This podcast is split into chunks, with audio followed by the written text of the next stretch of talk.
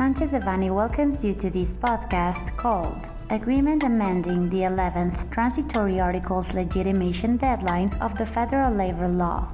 We remind you that this material is only informative and cannot be considered legal advice. For more information, please contact our lawyers directly. On March 6, 2023, was published in the official Gazette of the Federation the agreement that modifies the term for the registration and relief of the legitimization procedures of existing collective bargaining agreements.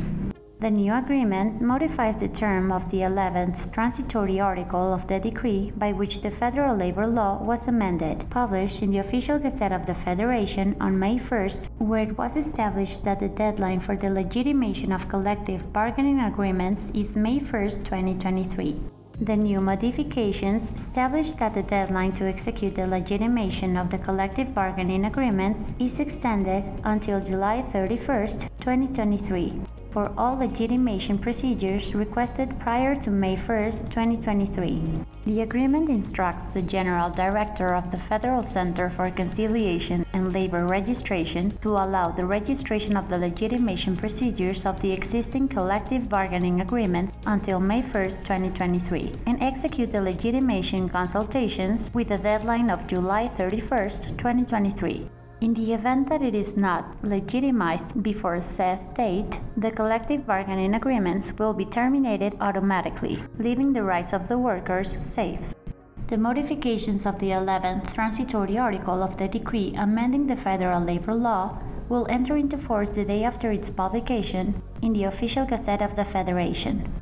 Therefore, it's important that companies analyze the possible impact of the agreement on their collective relations and labor strategy for managing culture change in the workplace. The teams of professionals from the Sanchez Devanny Labor, Social Security, and Immigration Practice Group has extensive experience in collective matters, the legitimization process of collective bargaining agreements, and preparation of labor strategies in the workplace. We are available to address any questions you may have on these issues.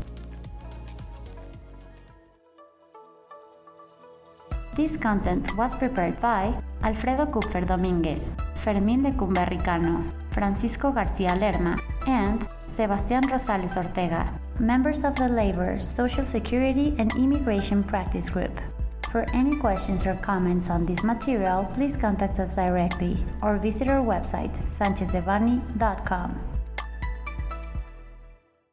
Unless otherwise specified, users of this podcast may save and use the information contained here only for educational, personal, and non commercial purposes. Therefore, its reproduction for any other medium is prohibited, including but not limited to copying, retransmitting, or editing without prior permission of Sanchez Devanny Eseverri,